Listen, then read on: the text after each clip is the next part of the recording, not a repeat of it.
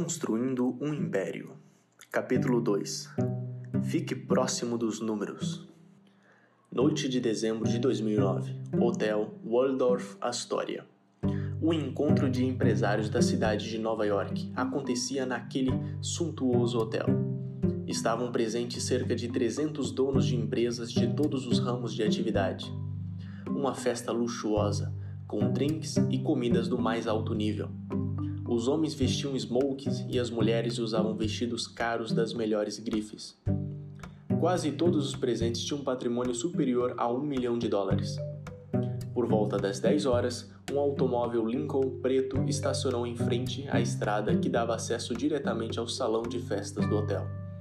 Do carro saiu um empresário e descendente de italiano Franco Bettega. Estava sozinho e trajando um smoking preto cumprimentou o porteiro, deixou a chave para o mesmo estacionar seu carro e dirigiu-se ao salão de festas. Acenou para várias pessoas, parecia ser bem conhecido. Um homem aproximou-se dele e disse bem próximo ao seu ouvido: Temos uma mesa reservada para nós, chefe.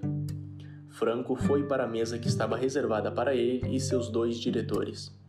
Quinze minutos depois, um dos diretores disse em um tom baixo e olhando para a mesa: Sei que estamos em um jantar, mas preciso lhe dizer algo.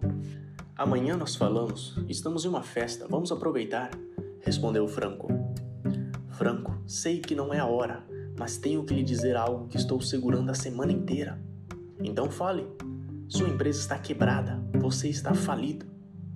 Franco parou, ficou quieto, estupefato, sentiu um nó na garganta. Como assim? Seu diretor então falou bem próximo do seu ouvido.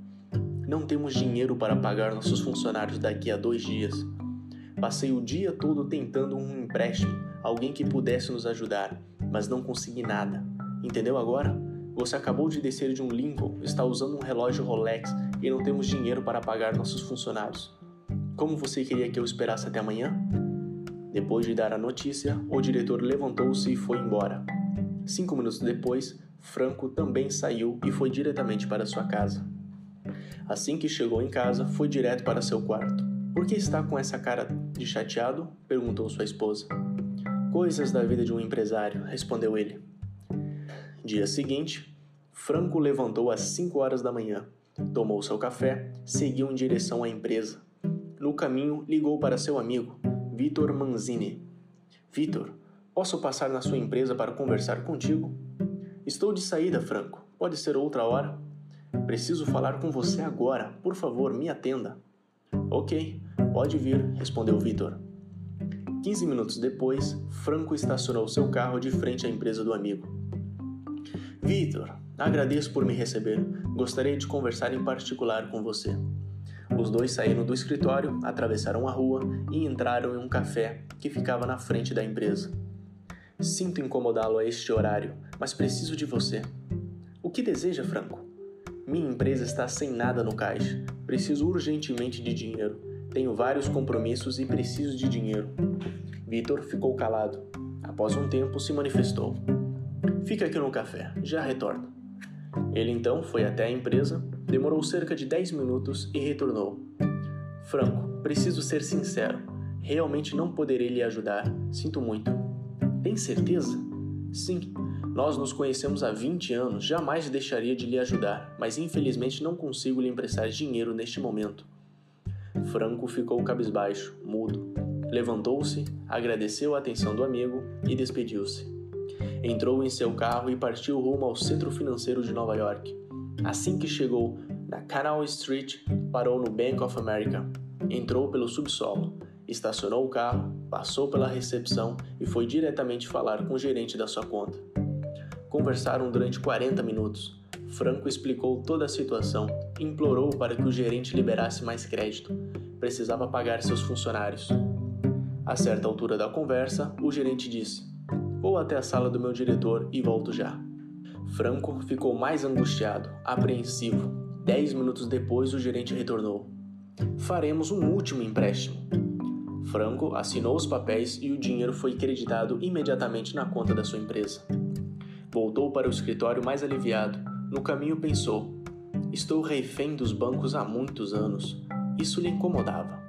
Sua esposa acabou de ligar, disse a recepcionista assim que ele entrou no escritório. Por favor, ligue para ela e transfira a ligação para mim, pediu Franco. Sua esposa falou durante cinco minutos, explicou que haveria no hotel Sheraton naquela noite uma palestra com um dos maiores gurus da administração dos Estados Unidos. Não acredita em palestrantes, disse Franco. Horas, dê uma chance para você mesmo. Você precisa melhorar, respondeu ela. Preciso pensar. Franco, por favor, vá assistir à palestra. Você precisa ouvir outras pessoas, finalizou a esposa. Hotel Sheraton, Nova York, Times Square, Sétima Avenue, 8 horas. Os participantes aglomeravam-se no foyer, de frente ao auditório principal na área de eventos. Um coquetel era servido. Garçons elegantemente vestidos serviam os participantes. Recepcionistas muito bonitas cuidavam do credenciamento. Havia pelo menos cinco ou seis stands para venda de livros. Precisamente às 8 horas e 30, a porta do auditório principal foi aberta. Um luxuoso salão com piso de carpete vermelho, cadeiras em tom rosa e cinco grandes lustres no centro guardavam, aguardavam os participantes. Franco entrou e dirigiu-se à primeira fila. Mais de 300 participantes estavam presentes para assistir à palestra do consultor Phil Jones. Phil começou sua apresentação mostrando os segredos das empresas bem-sucedidas, e orientando todos os empresários presentes. Sua fala, aos poucos, foi envolvendo a plateia. Quero deixar claro para vocês quais são os maiores desafios de um empresário. Nunca deixe sua empresa no piloto automático. Há empresários que deixam suas empresas no piloto automático achando que nada poderá mudar o percurso delas. Alguns somente percebem isso quando o avião começa a cair. Recomendo aos senhores nesta noite jamais deixem que isso aconteça com seus negócios. Uma das maiores lições que deixarei para vocês no dia de hoje é: não se afastem dos números da sua empresa. Muitos empresários afastam-se dos números e depois não sabem o porquê de estar em um período turbulento.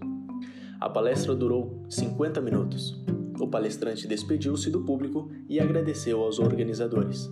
Enquanto as pessoas saíam do auditório, Franco ficou sentado, refletindo sobre as palavras do conferencista. Permaneceu ali por 20 minutos. O salão já estava vazio. Estava sozinho, sem barulho algum. Uma mão bateu no seu ombro. O senhor vai ficar aqui a noite toda? perguntou a faxineira, querendo limpar o local. Desculpe, estou me retirando. Na volta para casa, as palavras do conferencista não saíam de sua mente, principalmente a frase: um dos maiores desafios de um empresário é não afastar-se dos números. Três dias depois, Franco estava em seu escritório. Cláudia, peça para o Jordan trazer os números dos últimos 90 dias, disse para sua secretária. Senhor Franco, aqui estão os relatórios. Fiquei um pouco surpresa, pois o senhor já não o solicitava há mais de um ano. Eu sei, Cláudia. Cometi algo que nenhum empresário deve fazer. Afastei-me dos números. Franco começou a folhear os relatórios e sentiu uma certa preocupação. Não se conformava de ter ficado afastado dos números por tanto tempo. Entre uma xícara e outra de café, começava a transpirar cada vez mais. Estava preocupado. Caminhou até o ar-condicionado e o colocou no máximo para esfriar. Nada adiantava, pois sabia que havia cometido um dos maiores pecados que um empresário pode cometer: afastar-se dos números. Sentou-se novamente em sua cadeira, com a cabeça baixa e as mãos no queixo. Abriu a gaveta de sua mesa e puxou uma folha que estava guardada há muito tempo. Começou a reler o que havia escrito anos atrás, em uma reunião de negócios com outros empresários. A primeira frase resumia tudo o que estava passando em sua cabeça naquele momento. Não se importe em fazer uma microgestão. Não interessa o tamanho da sua empresa. Delegue, mas não se ausente 100%. Franco sentiu-se mal neste momento. Esse era o motivo da tal caída da sua empresa. Então guardou o papel novamente, fechou a gaveta e saiu em direção à sua casa. Seis meses depois, domingo, o céu estava mais bonito do que nunca. As pessoas estavam nas ruas aproveitando aquele dia maravilhoso de verão. Dois amigos empresários caminhavam pelo Highline Park, considerado o jardim suspenso de Nova York. Jack, tive uma série de problemas com minha empresa no começo do ano, e o motivo disso tudo foi ter me afastado dos números. Deixei as coisas no piloto automático. O que você está fazendo, então, de diferente? perguntou o amigo de Franco. Voltei a acompanhar tudo de perto. Onde quer que eu esteja, acesso ao fechamento do mês, despesas, taxas bancárias, faturamento, lucro, etc. Eu achava que isso era função dos meus assessores. De fato é, porém somente a parte operacional, mas a parte estratégica é minha. A função de um proprietário é olhar tudo. Espero nunca mais passar pelo que passei. E já está colhendo os frutos com isso? Muitos, pois agora não sou pego de surpresa em nenhuma situação. Antes eu tinha surpresas não agradáveis na minha empresa. Como agora acompanho tudo de perto, não tenho mais surpresas. Independente de estar em uma situação boa ou não, não há mais surpresas para mim como dono de empresa. E o que lhe fez mudar essa sua gestão? Uma palestra que assisti no hotel Sheraton, respondeu Franco. O amigo então parou a caminhada, olhou para Franco e disse: Por favor, você sabe me dizer quando será a próxima palestra?